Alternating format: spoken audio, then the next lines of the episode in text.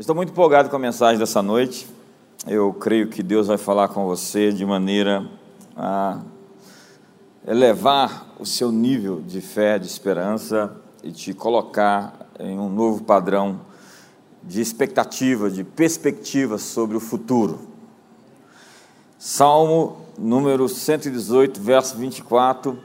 Este é o dia que fez o Senhor regozijemo-nos e alegremos-nos nele. Eu queria citar esse salmo trocando o dia pelo ano. Vamos lá?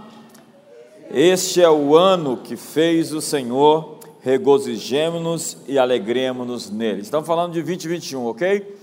Agora nós vamos falar de 2021 até 2030. Nós vamos falar, esta é a década. Vamos lá?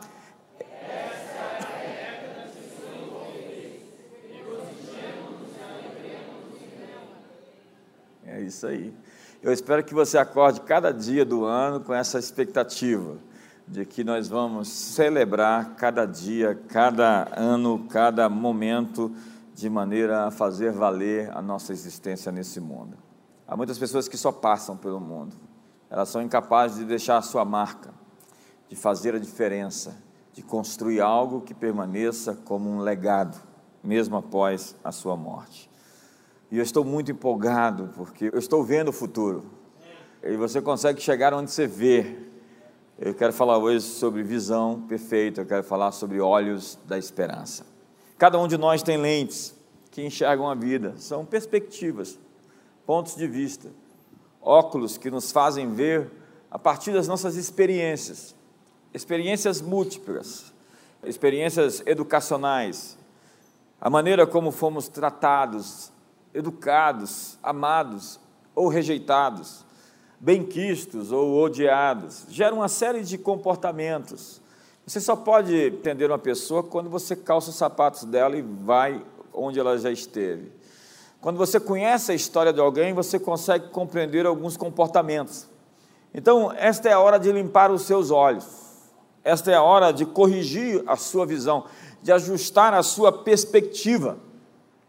Eu quero falar hoje sobre esperança, na perspectiva de que esse salmo mostra alguém que acorda e celebra o dia e fala: vamos nos regozijar, como se fosse uma opção se alegrar, como se eu tivesse controle se eu vou estar triste ou alegre. O princípio dos salmos é realmente eu posso me levantar a cada dia com a expectativa de celebrar esse dia e a vida e a existência de uma maneira única. Fazer de cada momento um momento especial, celebrar o mínimo, celebrar o copo de água, celebrar o oxigênio, celebrar a saúde, já que muitos perderam tanto nesse período, celebrar a liberdade, celebrar a, a nação. Eu acordei no dia de ações de graças, no último dia 26 com uma visão. Eu estava aflito, eu estava angustiado. E de repente mudou uma tela como aqueles aquelas imagens do Facebook, do, Insta, do Instagram, na verdade, que você muda a cor da tela. E eu comecei a ver por um outro par de óculos tudo aquilo que era a gratidão. Eu comecei a enxergar com gratidão as coisas que me afligiam. Eu comecei a enxergar com gratidão aquilo que me angustiava e eu deixei de estar aflito, deixei de estar angustiado e acordei. Simplesmente porque eu mudei o meu olhar com relação a algumas questões. Talvez você esteja enxergando algo que te aflige, mas existe um ponto de referência, existe um ponto de vista que você pode enxergar isto que está angustiando seu coração de uma maneira que não angustie mais. Você pode fazer uma equação, uma matemática, uma conta, onde isso pode mudar o sentido e fazer com que se torne em seu favor o que é contra você. Há tantas pessoas, e, a vida é ponto de vista. Né? O Bob Galvin, que foi o diretor da, o presidente da Motorola, dizia: acredito que em última análise a função de um líder é espalhar esperança. Liderança é mostrar o futuro às pessoas, não é ser um populista e mostrar um futuro que não viu, mas é ser capaz de apresentar um quadro, como Moisés fez com o povo: o Senhor vai vos levar para uma terra prometida que mana leite e mel. Uma terra de romeiras, de oliveiras. E ele coloca tudo em perspectiva. Tem desafios lá, tem inimigos. Em, em 2021, é, na próxima década, tem gigantes, tem grandes desafios que você vai enfrentar, mas os seus olhos não podem focar nisso. Você não pode estar concentrado na força diabólica que está se levantando sobre a terra. Você tem que focar em outras coisas. O Senhor te mandou avançar. O Senhor te mandou entrar na terra prometida. O Senhor te deu os inimigos como se fosse o pão, o alimento. O Senhor te entregou sete nações mais poderosas. Então foque, porque o foco é a sua realidade. Aquilo que você que se concentra aumenta, se torna maior. Então você pode enxergar tantas coisas na vida por um outro olhar, o olhar da esperança. Olhos de esperança são olhos que nos movem à ação. Porque a esperança, ela não é passiva, ela é ativa. Tiago 5, verso 7 diz que o lavrador espera o precioso fruto da terra até que se derramem as primeiras e as últimas chuvas. O que ele faz enquanto espera?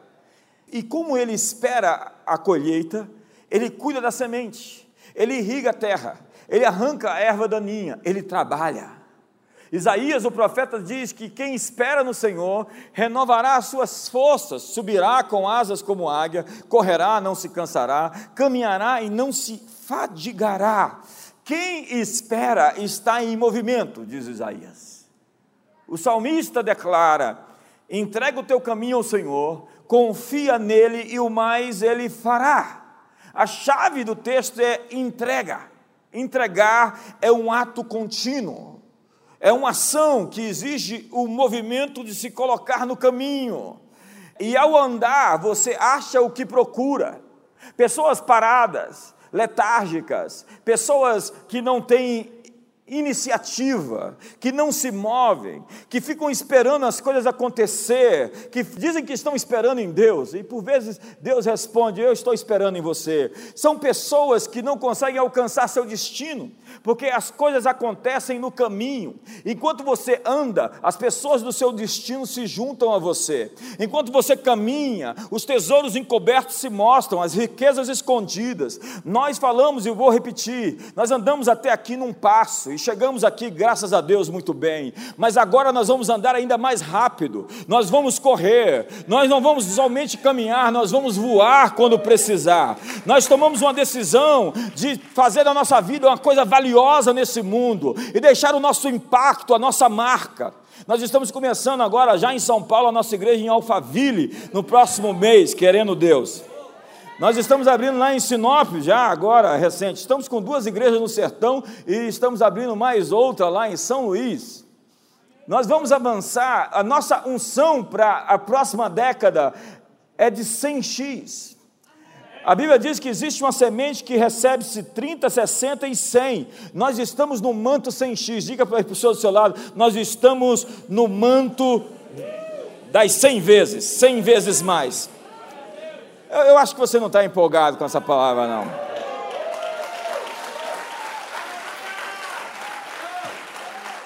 E vou lhe falar, nada disso é fácil fazer, porque exige de nós um desafio, nós estamos desafiados, nós estamos esticados.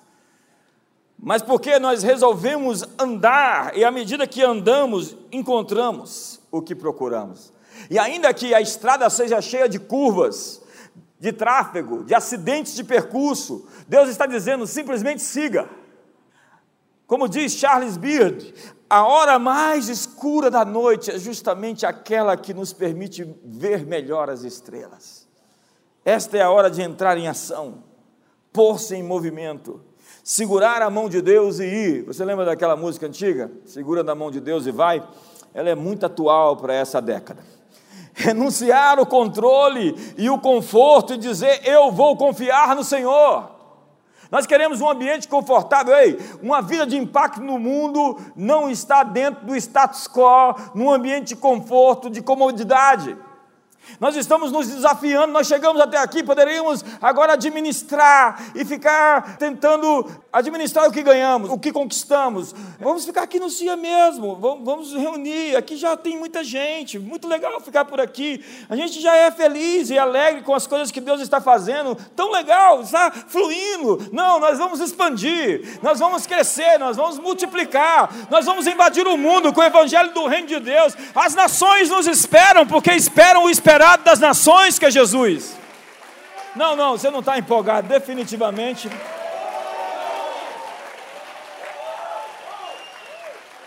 Deus está nos chamando para uma jornada, para uma aventura, para uma travessia. Alguém disse: seguir Jesus é a maior aventura que um ser humano pode viver.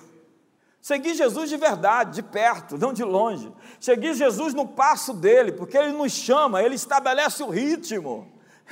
Ele está guiando todos rumo a um destino. E o nosso desafio é não perdê-lo de vista. É, na verdade, correr para a esperança que nos foi proposta, olhando para o autor e consumador da nossa fé. Paulo sempre usa essa metáfora de correr. Ele está falando, eu esquecendo as coisas que ficou para trás, avanço para as que estão diante de mim, prossigo para o alvo, para o prêmio da soberana vocação de Deus em Cristo Jesus.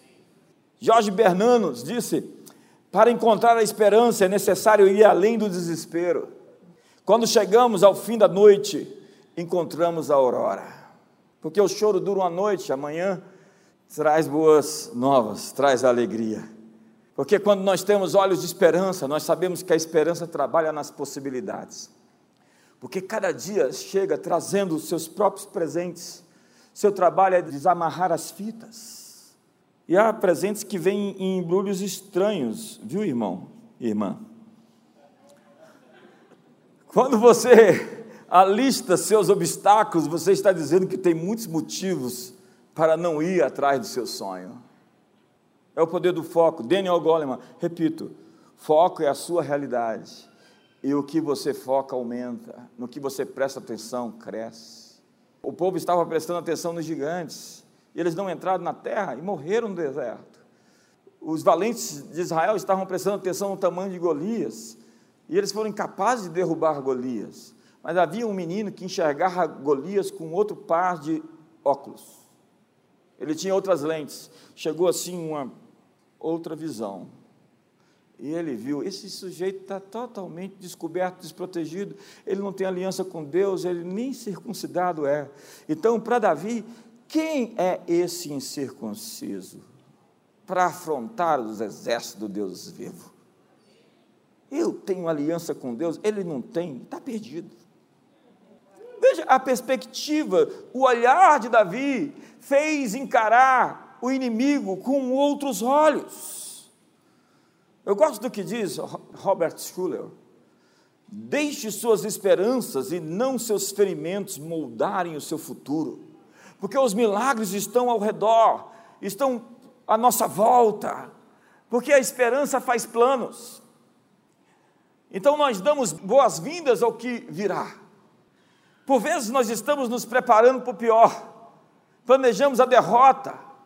Uma pesquisa diz que depois de 30 anos sua audição diminui a cada ano. E nós perdemos massa muscular, as células cerebrais vão diminuindo, você vai ficando pior.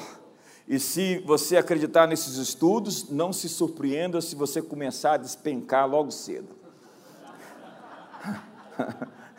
Então nós fazemos planos para ficar velhos, encurvados, incapazes e rabugentos.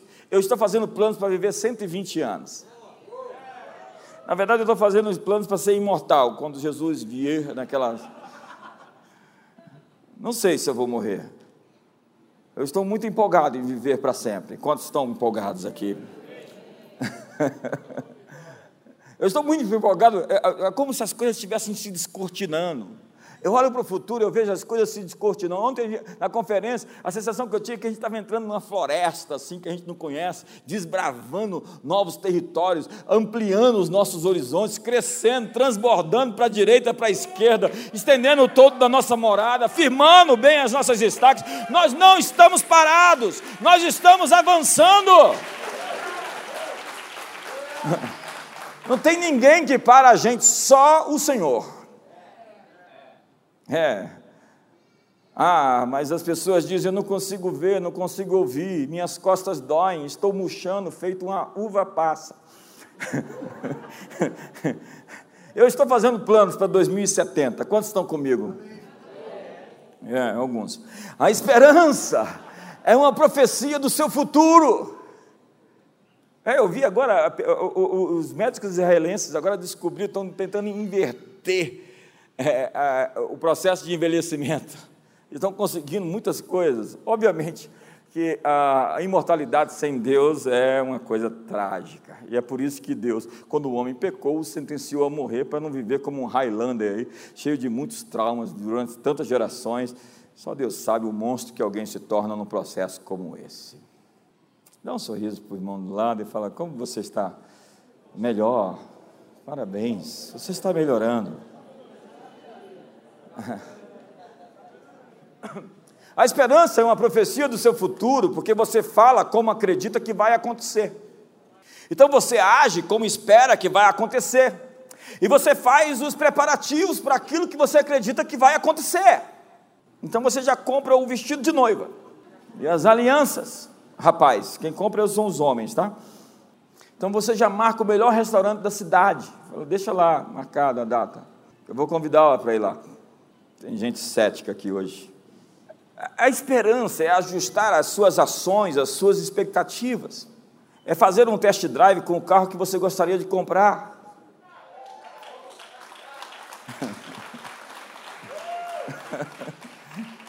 Fale como se fosse acontecer, haja como se tivesse acontecendo, porque a esperança canta uma canção de júbilo. Então mantenha no seu coração um louvor e não uma murmuração, por favor. Mude o disco, vire a página.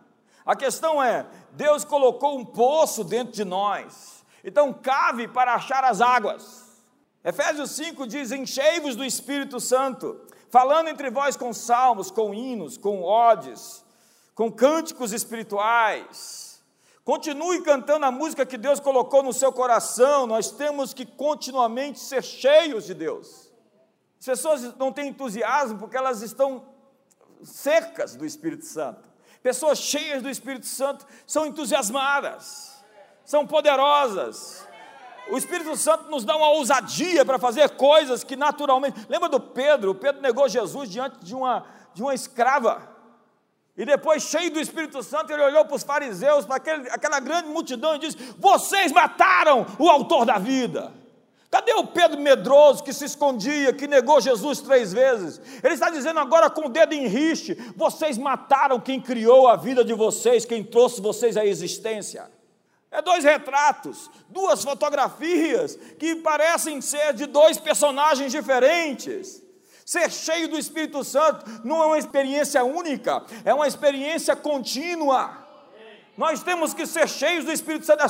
o seu enchimento do Espírito Santo do passado não serve para hoje. Deus tem um novo manto, uma nova capa, uma nova unção para você, para esse novo tempo. Deus tem um novo manto para essa nova década. Você não vai chegar sozinho. Não é por força, não é por violência, é pelo meu Espírito. Você vai fazer as coisas que Deus te chamou para fazer, não na sua capacidade, mas na capacidade dele, porque ora é aquele que é poderoso para fazer infinitamente mais de tudo o que pedimos ou pensamos, segundo o seu poder que opera em nós. É o seu poder que opera em nós que vai nos fazer virar tudo e chegar ao nosso destino mais alto. Me ajuda aí!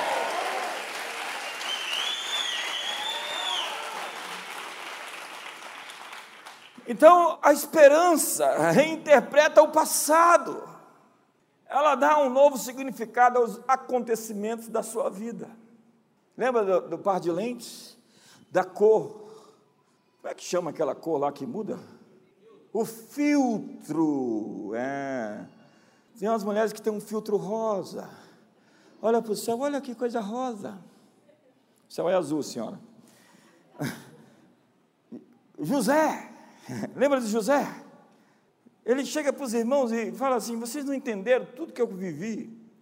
as coisas trágicas que me aconteceram, foi para a preservação da vida que eu estou aqui. E Deus me trouxe para o Egito na caravana dos ismaelitas. Que coisa mais horrível pensar que o menino foi sequestrado, vendido como escravo, virou uma coisa, um objeto lá no mercado de escravos das Agoras, e estava ali depois, logo depois, na casa de Potifar, sendo tentado pela mulher do patrão, e depois, porque resistiu à tentação, ainda foi mais injustiçado, jogado no calabouço, na cadeia. Ele diz: tudo isso aconteceu porque Deus me queria do lado do palácio de Faraó.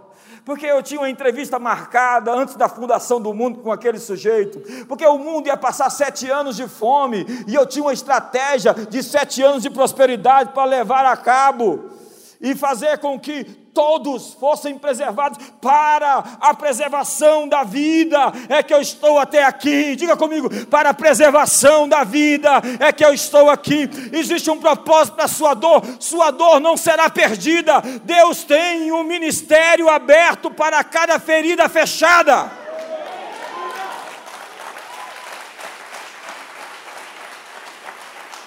Porque sua vida é o que você decide recordar. Olha para o irmão do seu lado, muda o filtro. Fala para ele, muda as lentes. Fala para ele, atualiza seus óculos. Jeremias diz: Eu quero trazer à memória o que pode me dar esperança. Há um novo conceito chamado reframing, ou reestruturação cognitiva, ou ainda replay seletivo. Eu gosto disso. Trata-se de uma mudança do sistema de referência que alguém está usando para interpretar uma experiência.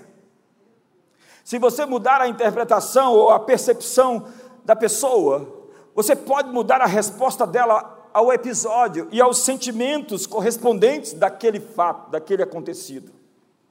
Reestruturação cognitiva é o que fez Vincent Lambert no Green Bay Packers. Ele se tornou o maior campeão do Super Bowl. Porque ele tinha a ideia de que as pessoas que jogavam, que treinavam com ele, não poderiam ficar olhando os erros que cometiam, mas trabalhar nas suas forças. Então ele repetia toda a força dos seus atletas quando terminava um jogo e mostrava para ele no que eles eram bons. Você precisa aprender o que você é bom, o que você foi feito bom, o que você é excelente. Você precisa se descobrir você precisa se achar, você precisa saber os seus dons. Há muitos de nós que estão se desenvolvendo, que estão crescendo, é incrível como as pessoas crescem aqui. Como uma pessoa tão estranha como Paulinho consegue organizar uma conferência como aquela. Como, como, como o Negueb consegue agitar as pessoas da maneira como ele faz, como a Gese faz aquela peça, aquela abertura, que é uma coisa assim cinematográfica. Eu falei assim: isso merece a Broadway.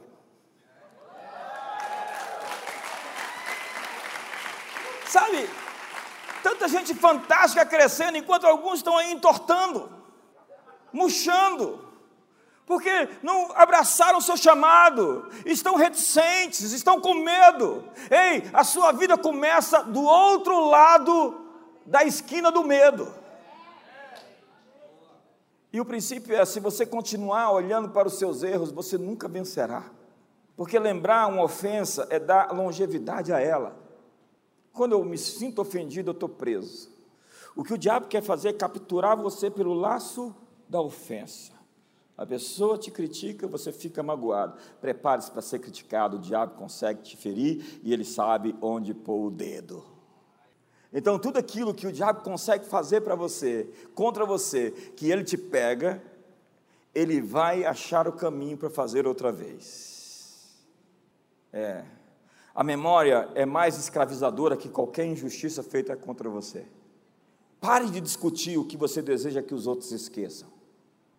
Você fica lembrando as coisas ruins e aquilo agora, agora você sabe, azeda a sua vida e a vida de quem está do lado.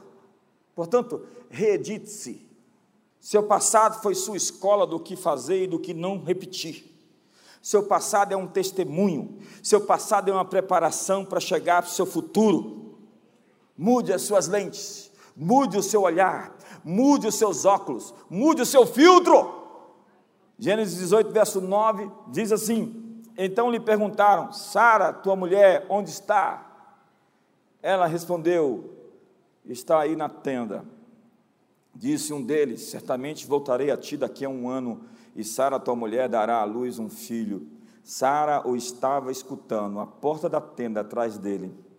Abraão e Sara eram já velhos, avançados em idade, e a Sara já lhe havia cessado o costume das mulheres. Verso 12 é incrível. Riu-se, pois, Sara, riu-se no seu íntimo, dizendo consigo mesma: depois de velha e velho também o meu Senhor, terei ainda prazer. Olha o que ela estava pensando. O negócio já tinha acabado, a fábrica estava fechada, definitivamente não existia mais nada entre o casal. Fala com alguém aqui.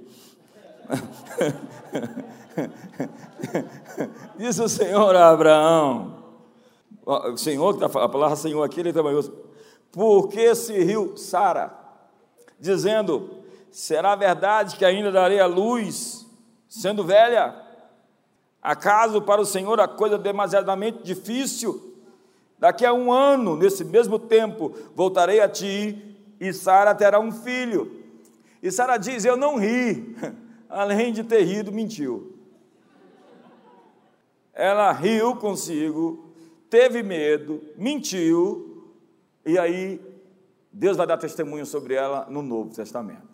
Hebreus capítulo 11. É possível que a gente vai ter o verso 15 na tela ainda hoje. É a mesma história reescrita após o arrependimento e cumprimento da promessa. Eu, eu, eu vim aqui lhe dizer que depois do arrependimento, Deus tem uma outra história para contar sobre você. Veja que Sara riu, Sara mentiu, mas agora no verso 15 do capítulo 11 de Hebreus diz: Então Sara, receosa, o negou, dizendo: Não me ri. Ele, porém, disse: Não é assim que ri. Não, verso 15 já passou. É o verso 11. O verso 11. Agora eu que errei. Verso 11. Pela fé, também a própria Sara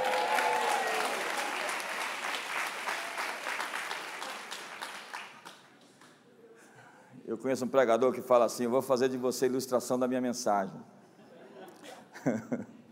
Não, a gente já passou dessa fase. Gente está em outro nível. Pela fé, até a própria Sara recebeu a virtude de conceber um filho, mesmo fora da idade. Porque o quê? Ela teve por fiel aquele que havia feito a promessa. Eu não vi esse texto aqui no texto anterior. Eu vi uma mulher que mentiu e riu. E agora disse que é uma mulher que teve por fiel aquele que fez a promessa. A lembrança de Deus sobre a vida de Sara é do arrependimento. Ele não tem nada a dizer ou escrever sobre Sara que fale das suas mentiras, da sua incredulidade.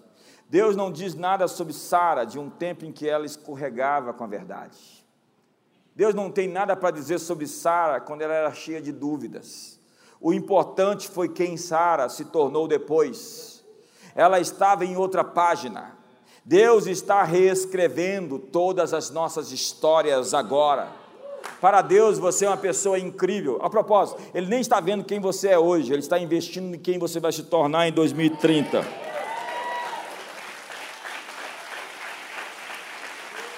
Ele está com um olhar para você em 2030, dizendo: Olha quem eu fiz ele se tornar nesse tempo, esses 10 anos. Como eu mudei, aprimorei, aperfeiçoei, o tornei melhor, gigante, poderoso, cheio do Espírito Santo.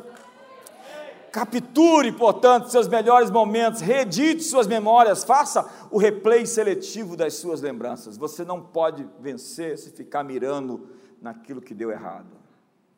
Eu conheço gente que tem um olhar para ver tudo que está errado. Eu não sei, mas você nunca vai trabalhar para nós. Arrume outro lugar para trabalhar.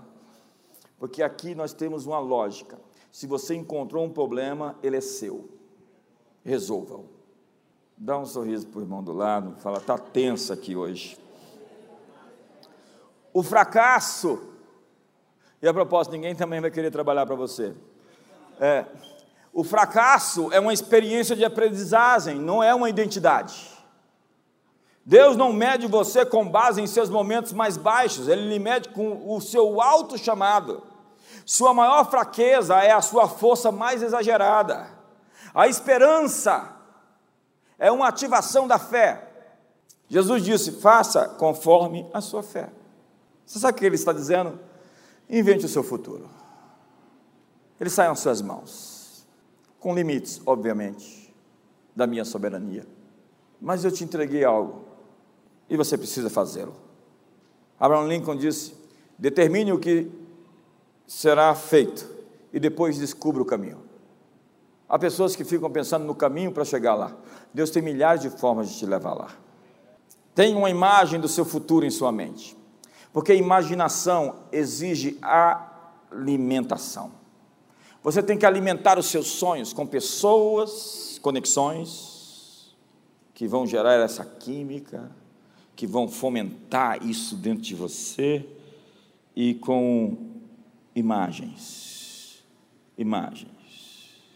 Eu tenho dito, está difícil assistir filme hoje. Primeiro é porque as produções estão muito fracas. Não tem conteúdo, não tem mensagens. Muita apelação. Eu estou atrás de qualquer coisa que me edifique e não simplesmente que preencha o meu tempo. A verdade, eu não tenho tempo para perder com atividades infrutíferas. Tenha uma imagem do seu futuro. Cerque-se de imagens concluídas do seu estado desejado. Como? Imagens de onde você deseja, pretende estar. Em alguma época da sua vida, Deus coloca para você um retrato do seu futuro. Eu já me vi no futuro. E eu me sinto bem com isso. A verdade é que nos últimos dias a Bíblia diz: Eu darei aos meus filhos profecias, aos velhos sonhos, aos servos e às servas, eu darei a eles visões. Deus está dizendo que vai nos dar imagens do que Ele quer fazer. Uma profecia é sempre um futuro possível, que você pode alcançar, se você lutar por ele. Paulo diz a Timóteo: batalha pela palavra profética que você recebeu. O que ele quer dizer é que a profecia não é definitiva, 95% das vezes. Ela precisa de ação concordante que faça com que ela ocorra. E não é o erro do profeta.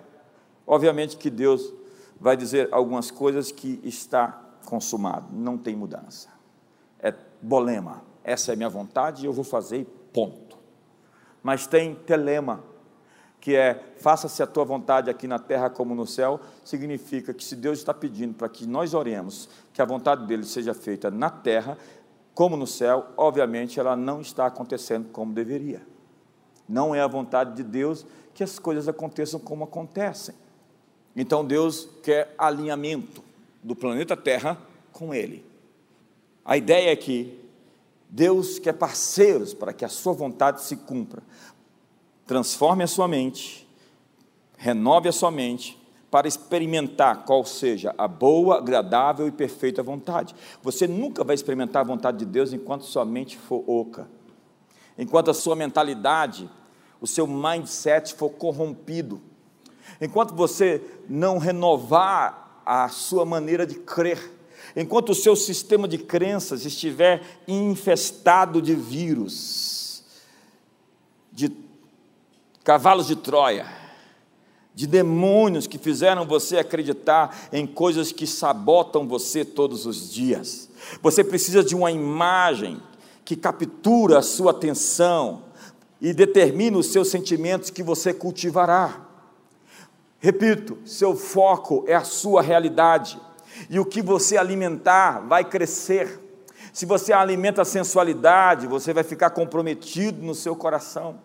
Se você vê imagens pornográficas, você vai se tornar passivo e viciado. Uma área do seu cérebro fica extremamente dominada e você se torna um viciado como um cara que cheira cocaína ou alguma droga. E essas pessoas, elas são tão infrutíferas, tão incapazes, elas viram pasta. Elas não são modeladoras da realidade, elas são gente sem consistência. Como disse o meu amigo Marcos Borges, a imoralidade sexual é a destruição da personalidade. E aí as pessoas querem pôr para fora seus bichos. Marca um momento ali na salinha de quebrantamento. Tem um quarto escuro, a gente coloca dois lutadores de jiu-jitsu lá. É a sala do amasso barro. Você sai de lá humilde. Se seu marido estiver muito orgulhoso, a gente tem esse expediente. É uma, é uma brincadeira, mas eu quero dizer, você precisa de quebrantamento. Você precisa de libertação, você precisa de um toque de Deus, você precisa ser cheio do Espírito Santo. Se você alimenta as coisas ruins na sua vida, elas vão crescer e vão te dominar. É aquela história, aquela metáfora tão antiga. Né? O esquimó leva seu cachorro branco e seu cachorro negro para brigarem entre si todo sábado. E aí chega lá, ele aposta no negro e o negro vence. Todo mundo que apostou não sabe por que, ele apostou no cachorro negro. E depois, na outra semana, ele aposta no branco. E ele ganha. E sucessivamente ele vai fazendo isso. Aí, no final, quando os cachorros estavam velhos, as pessoas perguntaram: o que você fazia para ganhar sempre? Ele é fácil. Quando eu ia apostar no, no branco, eu deixava o, o, negro com fome. E alimentava bem o, o branco e ia apostar no outro, vice-versa. Aquele que eu alimentar vai vencer. A Bíblia diz que existe uma luta interior entre você sobre as coisas de Deus e as coisas da sua natureza inferior. Quem você alimentar vai vencer. Está didático? Está fácil. Portanto, alimente o seu futuro. Dê alimento ao seu futuro, porque o propósito da imaginação é viajar para o seu futuro. Foi o pastor Dito que perguntou para o Evan McManus: como será o futuro? Você é um futurista. Ele disse: quais futuros? Porque se você resolver divorciar da sua esposa, você vai ter um futuro. Se você não divorciar, você vai ter um outro futuro. Se você resolver servir a Deus de verdade, você vai ter um futuro. Se você ficar esse crente rocambole, mais ou menos, você vai ter um outro futuro. Se você desistir, você tem um futuro. Se você avançar e persistir, você vai ter outro futuro. Suas escolhas vão definir que tipo de colheita você vai ter para a próxima década. 30, 60 e 100. Eu quero 100, estou investindo em 100. Na verdade, o que eu estou querendo agora é 110. Para muitos, confiança é arrogância. Para muitos, o seu filtro mental é religioso demais. E você tem que ali fazer uma cirurgia cerebral, mudar as sinapses, alterar seu sistema de crenças. E é uma coisa complicada porque está muito escondido. Algumas pessoas, quando encaram algumas situações, aquilo que está dentro delas vem à mostra. É o Pedro tão autoconfiante que dizia: Nunca te negarei. Jesus disse: Você nunca passou pela situação que você vai passar e não sabe o covarde que existe em você. Então ele chegou no momento e negou Jesus. E aí agora Jesus falou: Você confiou demais em si mesmo, confiou na sua carne, mas com o meu espírito você pode todas as coisas, porque eu te fortaleço. Quando você confia em mim, você tem a força para virar as situações e passar de fase. Não é confiar em si, é confiar em Deus. Obviamente que você precisa confiar em si com determinados limites. Autoconfiança é diferente de autossuficiência. Veja, Deus está olhando para Abraão e desafiando ele a ver. Por vezes ele diz: perceba, olhe, contemple. Você vai encontrar muitas vezes essa, essa passagem na Bíblia. Ele fala para você: levanta a sua cabeça e olha, muda o seu olhar. Ele diz: levante os seus olhos, mude a sua perspectiva, coloque colírio nos seus olhos. E ele está dando flashes, vislumbres, noções, pinturas sobre o que ele vai mostrar, o que ele vai viver. Então ele aparece como El Olam, lá no capítulo 22. Ele aparece como El Shaddai, lá no capítulo 17. Ele aparece como El Elion, lá no capítulo 14. Então ele vai dando um retrato da sua natureza para Abraão, e Abraão vai conhecendo essas facetas da divindade. Eu sou o Senhor dos céus e a terra, eu sou o Deus eterno, eu sou El Shaddai, anda na minha presença, ser perfeito e eu te multiplicarei muitíssimo. Se você ver o decorrer do que Deus diz depois que ele se apresenta, é a natureza dele que ele está mostrando para Abraão. Quando ele fala, eu sou El Shaddai e vou te multiplicar, porque essa é a minha natureza de multiplicar. O seu cálice vai transbordar, as eiras se encherão do trigo, os lagares transbordarão do moço, do azeite e do vinho. Eu vou derramar, eu não vou simplesmente pingar a conta gotas aquilo que você precisa. Eu criei o universo inteiro, os quasares, as supernovas, os buracos negros. Olhe para a minha criação e veja a minha grandeza e veja a minha natureza. O que Jesus fez quando encontrou a falta? O que Jesus fez quando encontrou a morte? O que Jesus fez quando encontrou a doença? Todas as vezes ele agiu.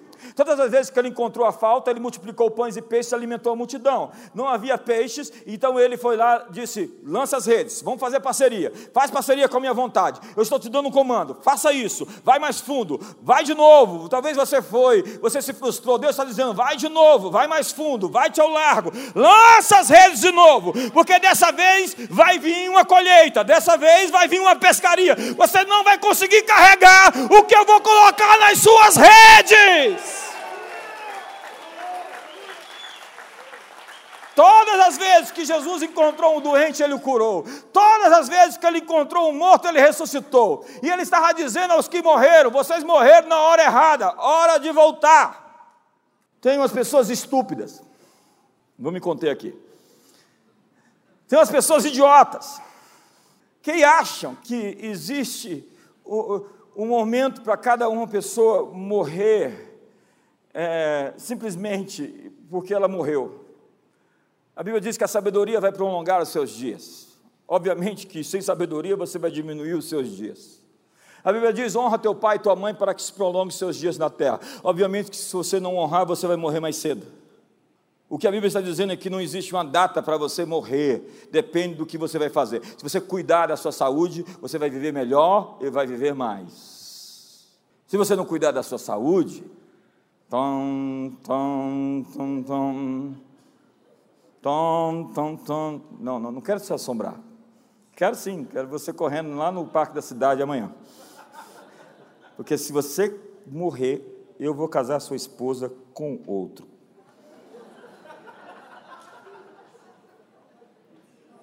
Eu sinto que.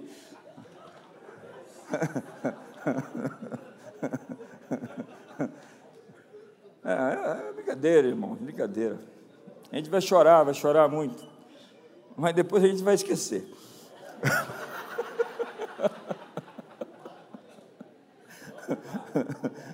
Porque tem um período do luto, né? O luto tem que ter um prazo. Você fica de luto a vida inteira, você fica doente. Existe um tempo para chorar. Existe um tempo para se alegrar. Eu sei, para os religiosos eu sou espaçoso demais. A verdade é que eu sou livre.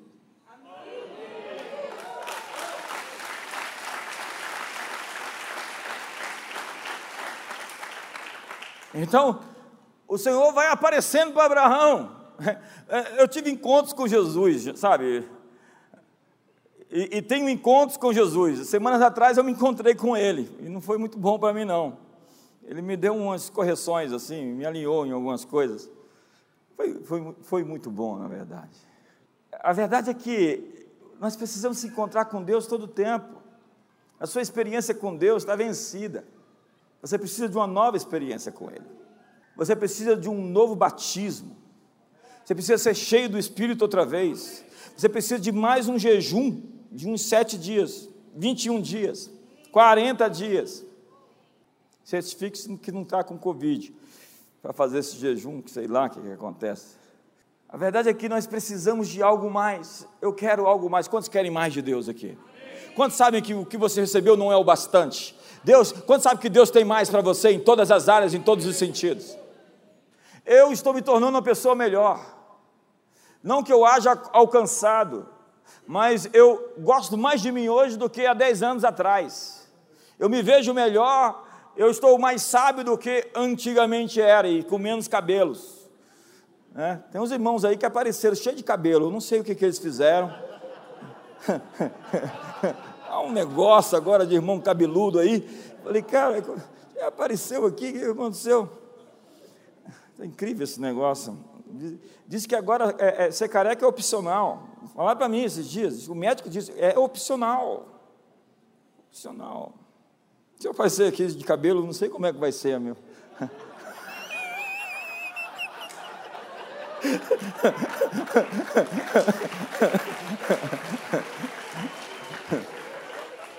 A justificativa é clara: os cabelos se rebelaram, foram embora todos, foram arrebatados, está sendo arrebatado aos pedaços, né? De pouquinho, o arrebatamento já está acontecendo, ele é processual. Então o Senhor aparece a Abraão em cada quadro, em um processo de somatização visual. Somatização visual. Existe uma sequência no processo de inteligência dentro de nós, que começa com sensação, que é a informação Percepção, informação que foi entendida. Memória, informação entendida e armazenada. Pensamento, reflexão sobre o tema ou o assunto. Sai daqui, vem para aqui, para o cortex, começa a reflexão. E imaginação, que é quando a informação se torna imagem. Você já do nada teve uma imagem de algo? Eu tenho constantemente isso dos dois lados. E a sabedoria está em discernir da onde, qual é a fonte de sonhos. A gente que sonha e acha que foi Deus quem deu. Existem três fontes nesse caso. Aquela feijoada,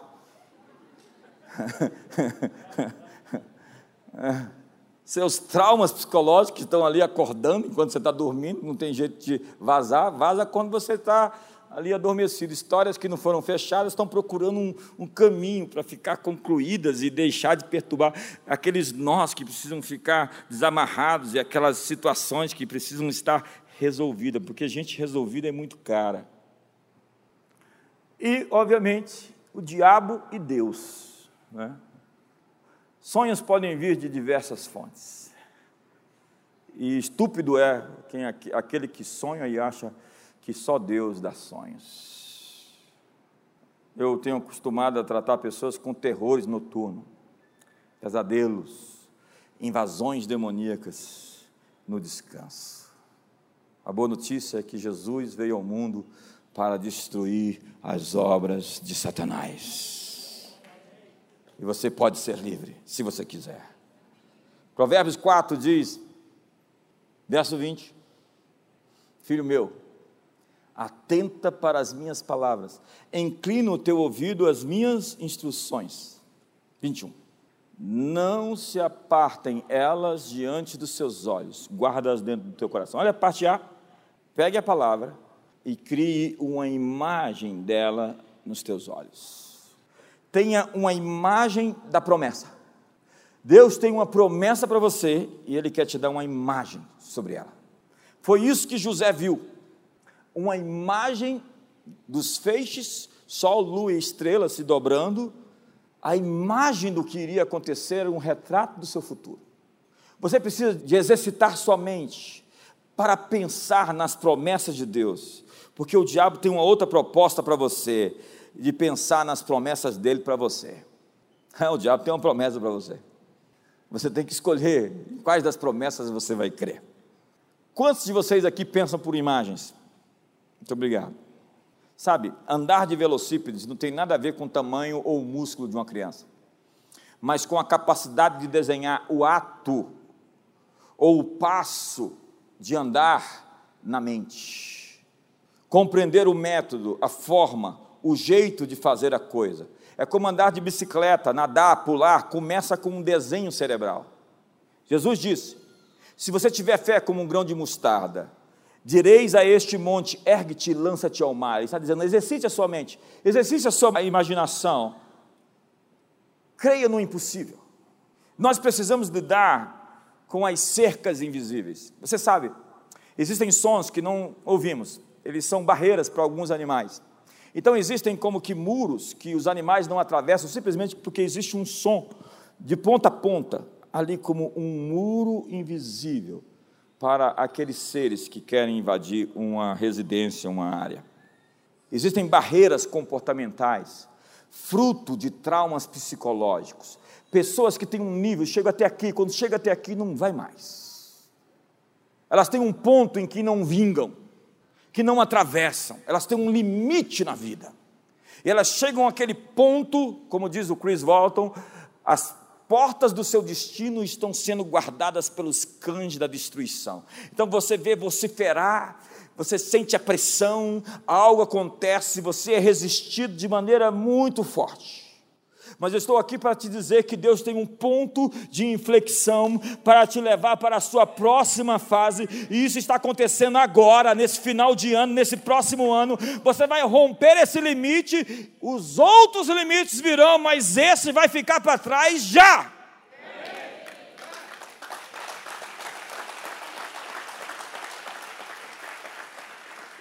É como o elefante bebê na Índia. Eles pegam, na Índia eles pegam um elefante bebê e eles amarram o elefante bebê num tronco forte com a corda forte. E o elefante bebê ele é selvagem, né? Eu recebi uma profecia de que eu era como um cavalo selvagem correndo na praia lá na Califórnia. E agora a gente está lá no Ipcarral. É, e ele é selvagem, ele é selvagem. Eu sou assim, a profecia, você tem uma natureza indomável, é, selvagem. Você está em modo avanço, é isso que você é. Você não cabe dentro de uma caixa, você não cabe dentro de uma jaula, você foi feito para ser livre, para libertar as pessoas. Outra hora chega um sujeito para mim, põe a mão no meu peito e fala: Eu não sei quem você é, nunca te vi, nem sei. O meu inglês é meio. É, é bom, dá para entender, mas eu entendi tudo. E ele me disse: Quando eu estava orando por você, eu vi você falando para uma grande multidão uma grande multidão. Eu não sei se você é pastor, se você prega, ou se você faz conferência, o que você faz, mas eu vi que enquanto você falava, leões saíam de dentro das pessoas. Leões saíam de dentro das pessoas. Eu vim aqui para te dizer que existe algo que quer rugir dentro de você, existe uma natureza que você não conhece sobre você e que ela está prestes para se manifestar, para engolfar e destruir todos os inimigos que estão se erguendo contra você descubra e abrace a sua natureza celestial. Me ajuda aí, irmão. Então o elefante bebê fica ali selvagem, ele grita, ele berra, e de repente ele, ele encontra o um limite. Quando ele chega ali, ele não consegue passar. O tronco é muito forte, a corda é muito forte, e ele é só um bebezinho. De repente, quando ele se domestica, quando ele se entrega, quando ele simplesmente se rende, o domador descobre que ele já chegou no seu ponto e agora pode amarrá-lo com uma corda fina em um pequeno arbusto, e no momento em que o elefantezinho anda e sente o pé preso, ele já volta porque ele encontrou um limite. Ele cresceu, se tornou um gigante e está preso ali por uma corda, uma árvore, e no momento em que ele sente o pé preso, ele desiste, porque ele foi domesticado para viver sob aquele limite. Ele é poderoso, ele pode derrubar aquela árvore, ele pode derrubar boa parte da floresta, mas ele se rendeu, ele foi domesticado, ele se rendeu. Senhoras e senhores, eu vim aqui hoje perguntar a você: a que árvores você está preso? Quais são os limites que você estabeleceu para você mesmo, que você aceitou como condição de vida? E vim aqui lhe desafiar há uma força dentro de você para romper com todas essas amarras e alcançar o seu próximo nível, a sua próxima etapa o seu próximo tempo, a sua próxima estação. Deus está empurrando todos nós. Tudo isso que aconteceu esse ano é um empurrão de Deus para uma vida profunda, uma vida poderosa, uma vida sem medo, uma vida de resgate, uma vida de influência, de inspiração. Deus está nos chamando para algo muito maior do que nós jamais pensamos que era possível viver.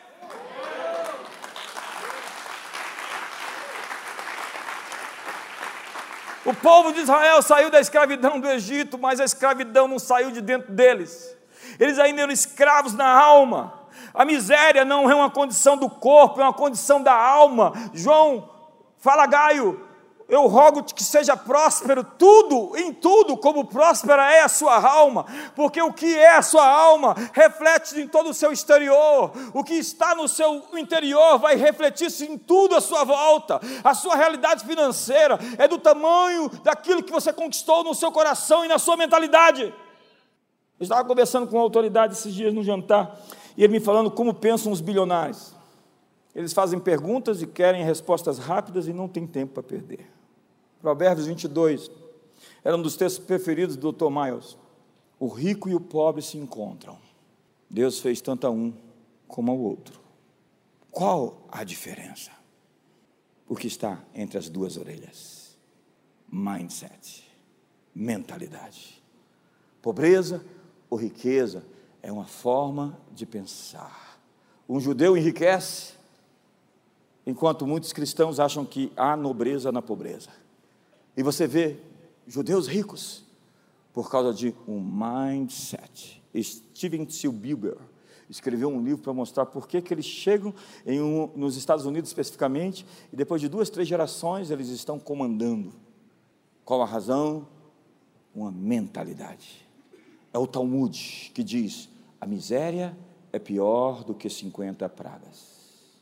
É uma visão de mundo de Deuteronômio, da Torá, que diz no capítulo 15: Não haja nenhum pobre no meio de vocês.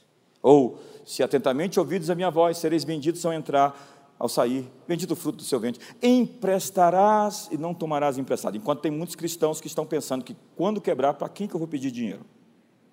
Uma programação.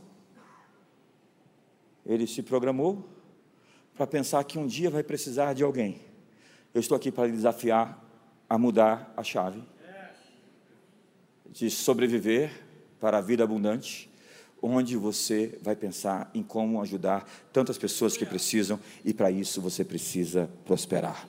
O seu cálice transbordará para que o cálice dos outros se encham. Essa é uma boa palavra.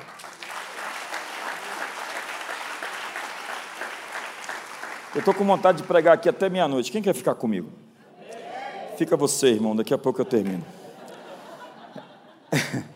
Você não vê as coisas como elas são, você vê as coisas como elas, como você é.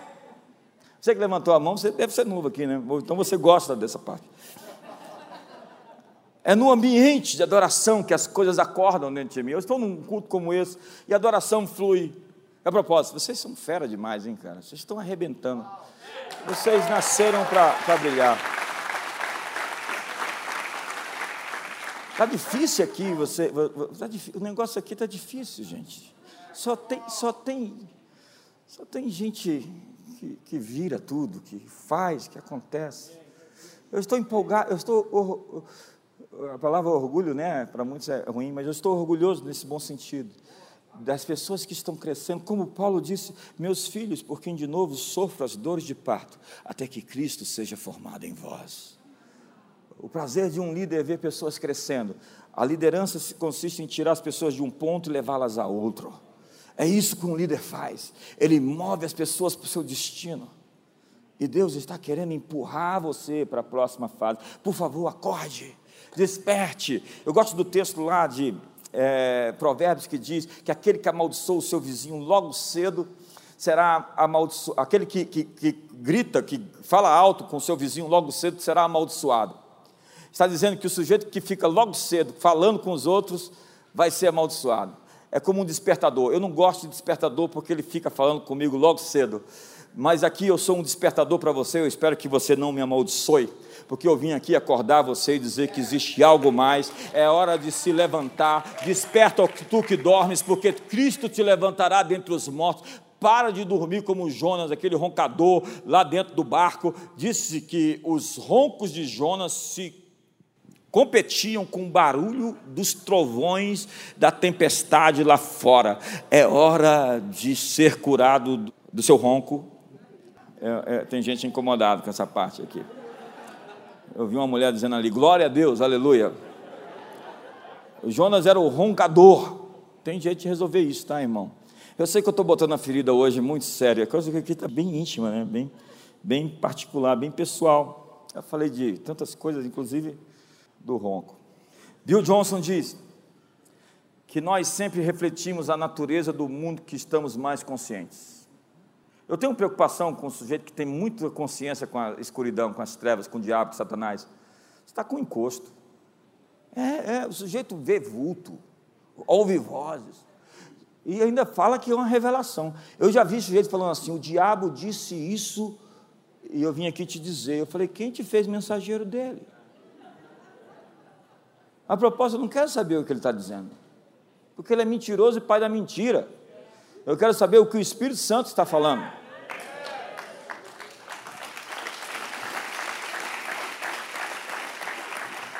Está sério aqui hoje. Quando Adão e Eva caíram, eles caíram da perspectiva de Deus da realidade. Eles começaram a enxergar a realidade por um outro filtro, com um outro óculos. Adão estava escondido de trás das árvores. Como é que você se esconde do Todo-Poderoso, do onipresente Deus? Porque tive medo, me escondi quando ouvi a tua voz. Então a voz de Deus agora virou assombro. Quem fica fugindo de Deus, quando ouve Deus falar, já treme, fala: ih, tem que correr. Ei, Jonas, para de correr. Eu não sei por que eu estou falando de Jonas aqui, mas tem um Jonas aqui, eu acho que tem uns quatro ou cinco. Estão fugindo de Deus. Olha, a barriga do peixe é ruim demais. Eu acho que você precisa ser vomitado de lá. E é uma decisão que você vai ter que tomar de sair daqui e dizer: Eu vou fazer a vontade de Deus, custe o que custar, eu vou agir segundo a vontade de Deus, eu vou parar de ser rebelde e de fugir, porque somente os rebeldes habitam em terra estéreo, diz o Salmo 68. E aí você não sabe porque algumas pessoas são estéreis, elas são infrutíferas, tudo está ruim para ela, mas você não sabe que o coração dele é um reclamão, ele nem expressa isso na sua frente, mas ele vive ranzinza com Deus e lutando contra Deus e tentando fazer uma queda de braço com o Todo-Poderoso. Você vai perder. Acredite, eu já fiz bico para Deus, estou chateado. Acredite, não funcionou. A vida ficou pior. Eu me senti mais distante, porque Deus não aceita esse expediente. É necessário que os que se aproximam de Deus tenham um coração grato. Adoração é a linguagem que comove o coração do Pai. Entrega, sacrifício, rendimento. Dizer para Ele: haja o que houver, eu estou aqui, não vou mudar. Sou teu para sempre e vou te adorar em qualquer circunstância. Então eu vou terminar. Ah, nada, foi fraco esse ano. Então eu vou terminar. Você está querendo que eu termine ali atrás? Eu vi você querendo assistir o Fantástico, né? Os gols da rodada. Tem isso ainda? Eu não sei, tem? Ninguém quer se expor aqui. Ninguém assiste o Fantástico. Ninguém nem sabe o que é gol da rodada. Ninguém nem sabe o que é futebol aqui. Sabe, Deus nos diz que há esperança para cada pessoa e para cada situação que encontramos. Portanto, não rebaixe o padrão da Bíblia para o seu nível de experiência. Eleve a sua experiência para o padrão da Bíblia. Nossos problemas são oportunidades para ver o quão grande é o nosso Deus. E o primeiro passo da guerra espiritual é levar cativo todo pensamento à obediência de Cristo. Porque o medo é a fé no inimigo, é a fé no reino inferior, é estar sob a perspectiva de Satanás. O medo é a fé no Deus errado. E a maneira de silenciar o medo é dar atenção à sua fé. Porque a fé vem pelo ouvir e o medo também. Pelo ouvir a palavra de Deus. É engraçado, ontem eu estava ali num momento de relaxamento e o diabo me chamou para conversar com ele os pensamentos, as ideias, assim. Eu falei, não, não, não, não estou disponível, não. Não, não. Aí fechei a porta, mandei ele embora, falei assim, aqui não. De vez em quando ele vem conversar com você? Ah, vem. E se você disser que não, é porque vocês já estão tão íntimos, você nem, nem, nem, nem percebe mais que a conversa está rolando assim, numa profundidade eu fico assim de antena ligada, né? Até quando eu durmo, de vez em quando vem assim, aqueles, aquelas imagens, eu falo, ô, oh, oh, calma aí, não é isso não, estou fora. A fé é a prova das coisas que se não vêm. A promessa de Deus e não as circunstâncias são a nossa prova para o que realmente é a verdade. Nós não negamos fatos em nossas vidas, mas podemos escolher se concentrar na realidade mais elevada da verdade de Deus. Como diz o salmista: eleva os meus olhos para os montes. Ele está dizendo: eu mudei o meu olhar. E há tantas expressões bíblicas sobre esse exercício mental, e que começa no físico, você sabe. Faça um exercício comigo aí, levante seus olhos, vamos lá. O que você vê? Mude o seu olhar para essa situação. Mude o seu olhar para essa pessoa. Vocês vão se tornar amigos de novo. Mude o seu olhar para essa circunstância. Olhe com gratidão. Esses dias eu comecei a exercitar minha mente para olhar com gratidão algumas pessoas que foram tão ingratas. Tão ingratas. E eu deixei de ficar pensando nelas, ou eu estava no teste ou na tentação de ficar preso pela ofensa. E quando eu aceito a ofensa, eu fico prisioneiro de algo. E o diabo conseguiu um lugar, uma posição avançada dentro do meu sistema de crenças. Alguém em casa? Posso continuar pregando? Vocês estão comigo? Querem ir embora assistir a novela mexicana? Tem novela mexicana ainda? Tem não? Ninguém sabe. Mas eu quero terminar dizendo: um dos principais métodos de Jesus e os apóstolos usavam era falar com as coisas. Eles não pediam que Deus curasse pessoas. Essa é oração errada que Deus expulsasse algum demônio ou ressuscitasse algum morto. Eles falavam aos corpos, eles falavam contra os demônios, eles falavam ao vento. Jesus até encorajou a falar com as montanhas. Assim como Jesus falou para o vento, eu digo: a paz esteja ainda em minha mente, emoções, corpo e família. Eu falo para todos os montes de desânimo, de depressão, de estresse, de falta, e digo: Levantem-se, lancem-se ao mar, em nome de Jesus. Então você precisa de uma imagem da promessa, e tem tantas promessas. Deus promete a você uma habilidade sobrenatural. Eu posso todas as coisas naquele que me fortalece.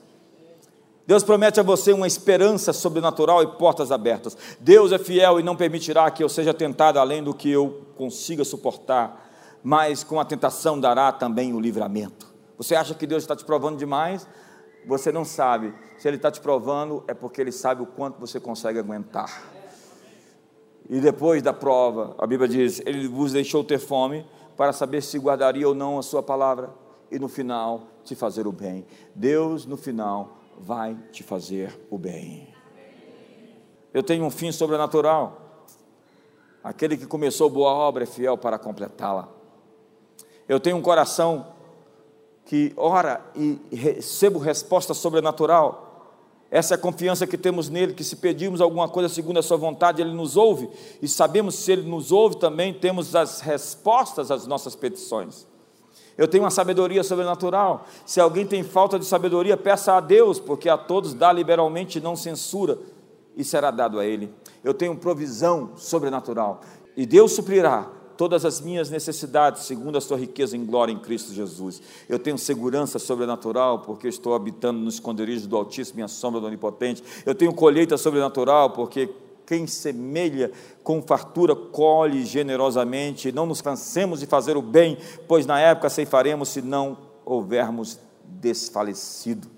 Eu declaro que sirvo um Deus poderoso, que vai fazer abundantemente, excessivamente, muito além de tudo o que eu pedir ou pensar. Você está nessa frequência? Você está nessa página comigo? Deus vai fazer muito além de tudo aquilo que eu pedir ou pensar. Você começou a acreditar que existe um 100x para você? Que existe a possibilidade de 2030 você estar numa condição 100 vezes melhor, com 100 vezes mais felicidade, 100 vezes mais energia, 100 vezes mais prosperidade, 100 vezes mais alegria no casamento, 100 filhos também? Ou, oh, não, sem não, sem não dá não, nem se fosse um por ano. É, mas sem filhos espirituais, milhares de pessoas que estão sendo influenciadas pela bênção que Deus derramou na sua vida. Então eu digo que você é um Deus bom, e eu estou ansioso por ver a sua bondade, como a tua promessa diz: provai e vede que o Senhor é bom. É um desafio. Porque o poder da vida e da morte estão nas palavras que falamos sobre nós mesmos, sobre os outros e sobre todos os aspectos da vida. É hora de se levantar e ser um agente de transformação e não ficar acomodando, esperando as coisas acontecer, como se não dependesse de você. Eu vim aqui para te dizer: você é o responsável. Se der certo ou errado, chame para si a responsabilidade.